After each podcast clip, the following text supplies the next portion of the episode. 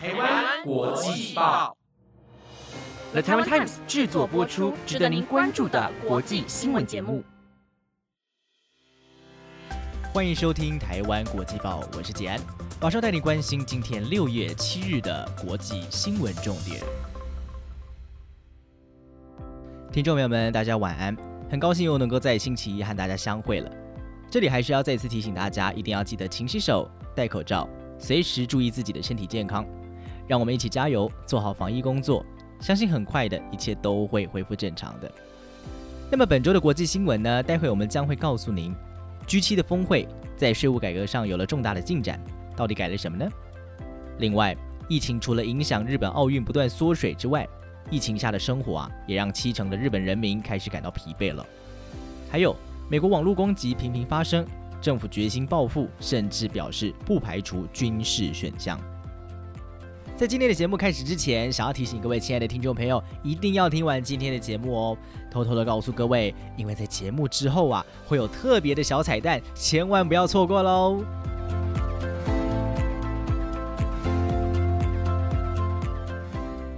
新闻首先要带您看到。七大工业国集团财政部长会议 G7 峰会在过去这个周末登场了。在五号的时候，他们达成了协议，支持美国总统拜登的提议，宣布课征全球性最低企业税，税率为百分之十五，并且要确保企业必须在营运的所在国缴纳税款。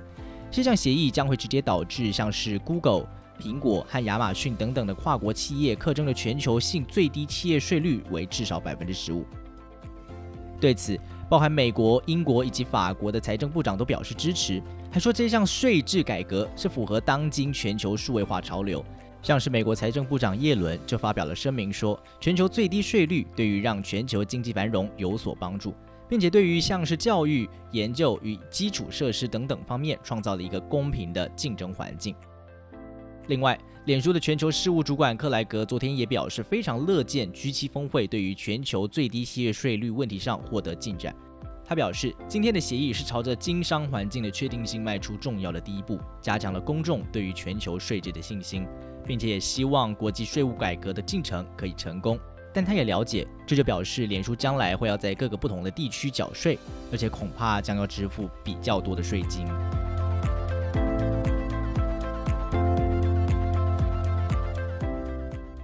接着要带你关注的是日本的东京奥运，再过七个礼拜就要开幕了。但是过去这几天，日本的疫情依然是非常的严峻，甚至现在就传出原本有八万人报名要当东京奥运的职工，但现在已经有一万人退出了。这当中甚至还有一些是原本要在奥运会场提供医疗服务的医师。这项消息可以说是让东京奥运的筹办更加雪上加霜。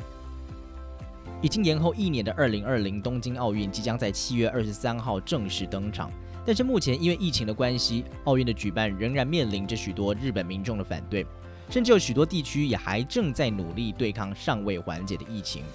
而东京奥运筹备委员会的秘书长武藤敏郎日前就透露，这些退出的一万名职工当中，有绝大部分都是因为担心疫情，有些则是因为奥运延期而退出的，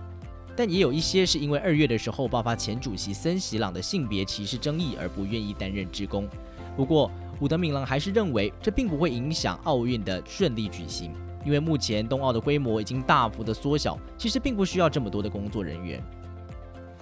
另外，根据日本共同社的报道指出，政府为了要积极防范新冠疫情蔓延，简化办理奥运以及节约经费，因此首相菅义伟已经在三号时就决定要取消原定在八月八号奥运闭幕时由首相所主持的招待会。并且原本要在奥运开幕之前所举办的大规模仪式也已经决定取消，奥运相关的活动缩减再缩减，相关措施也随着一波波的疫情变化而有所调整。会如此谨慎，就是担心政府坚持举办的重要国际赛事过程当中若出现任何闪失，恐怕最终都是得不偿失。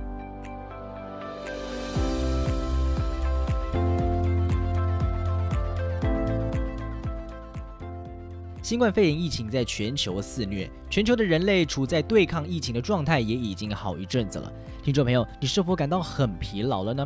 最近日本的内阁府一项调查就显示，有超过百分之七十的日本人其实已经对疫情感到疲劳，而且越年轻的族群啊比例就越高。这项研究是在今年的四月底到五月之间，通过网络进行有关于生活和行动变化的调查，总共有一万多人回答，当中就有七成的受访者都表示，对于疫情已经感受到疲劳。研究也发现，因为年轻人活动的程度比较高的关系，当被要求要避免外出等情况的时候，很容易就产生了疲乏。而全日本新闻网的记者五月底在东京都采访时也发现，虽然政府一直呼吁大家不要在疫情期间在路上饮酒，但却出现不少年轻人不只是大拉拉的在路上席地而坐喝酒，还脱掉口罩在街上玩起了滑板，甚至还因为喝醉而大声高歌。无论是问卷研究或是实地采访，种种迹象都显示，人们对于政府所实施的防疫措施似乎已经开始感觉到疲乏，甚至衍生出了一些社会问题。只能期待全世界都能够尽快施打疫苗，才有可能再度回归到疫情之前的正常生活。相较于人类因为疫情限制而出现了疲惫感。动物却在疫情期间，因为少了人类的打扰，让他们可以趁机迎接了难得一见的欢乐时光。根据《纽约时报》的报道，从美国到斯里兰卡等国的动物园都有观察到哦，动物们在园区关闭之后，出现了一波新冠婴儿潮，甚至有动物还是第一次在园内生下了小宝宝呢。斯里兰卡动物园的官员表示，通常来说，在没有人类在附近的情况之下，动物的压力就会比较小，也比较放松。像是他们的动物园在去年的生育率就提升了百分之二十五，这其中还包含了许多之前从来没有在斯里兰卡动物园生育后代的物种。而在美国，其实也出现了相同的情况，疫情婴儿潮的现象在美国各地的动物园遍地开花。尤其大家都晓得，想要让猫熊怀孕生产绝对不是简单的事情，但是华盛顿国家公园的大猫熊却在封城之后竟然顺利高龄产子。还有休斯顿动物园里的一只雄性的斑鸽羚羊，更是一口气在三个礼拜之内接连让三只雌性羚羊受孕成功。园长霍奇就表示，当初疫情爆发时，动物园被迫停业，也因此收入的问题让他们必须要暂停繁殖计划。但是没有想到，现在却是挡不住动物们的生生不息，这让管理员感到相当的惊讶。看来，虽然疫情的确让人类的世界动荡不已。却也意外的让动物们有喘息的空间，让人不禁反思，过去人类生活对环境所造成的影响，实在是不容小觑。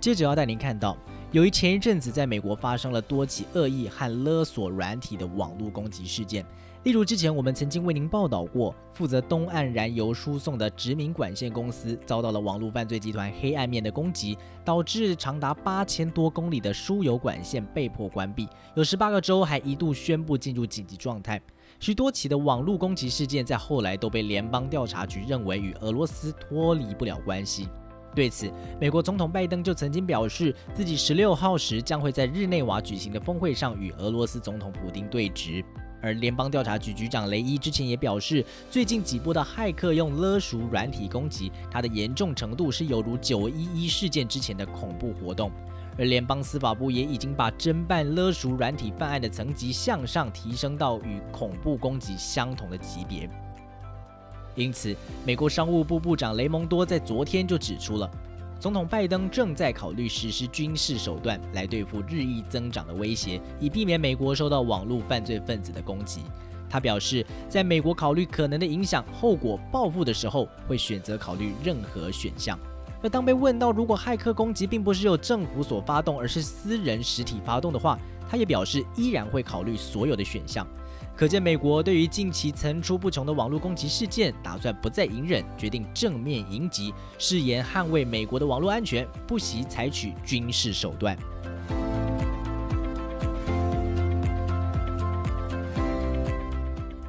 新闻最后要带您看到，欧盟以及英国主管机关在四号时，针对社群媒体巨型企业 Facebook 展开了反垄断调查。将会了解 Facebook 有没有利用它平台所获取的庞大用户数据资料去进行不公平的竞争。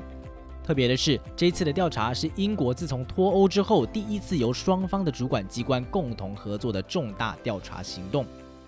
英国竞争及市场管理局表示，他们正在调查 Facebook 是否利用广告商那里收集的数据，帮助自家网络分类广告服务 Facebook Marketplace 和约会交友服务 Facebook Dating 取得市场上的竞争优势。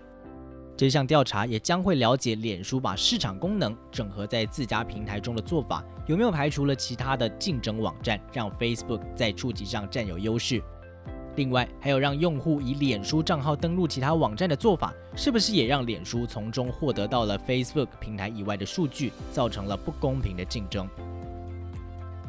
英国竞争与市场管理局说，他们会与欧盟密切合作，并且彻查到底。未来调查之后，可能会正式起诉，而主管机关则有权利对垄断的公司处以年营收百分之十的罚款。倘若 Facebook 真的被认定有垄断的事实，金额恐怕会高达数百亿美元。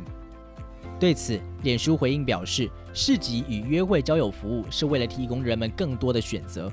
而且也都是在与许多现有的其他大型业者高度竞争的环境之下运作的。但公司还是会继续配合，来展现这一项调查最终只会徒劳无功。好的，以上就是今天的新闻内容，希望都有帮助到大家了解过去一个周末的国际新闻重点。接下来就是今天节目的特别彩蛋啦，因为过去啊每一集节目大家都只闻其声不闻其人嘛，诶，那会不会对杰安到底长怎样非常的好奇呢？所以我们举办了一个活动，叫做猜猜我是谁。先提示大家啦，我的脸部三个特征：一有戴眼镜，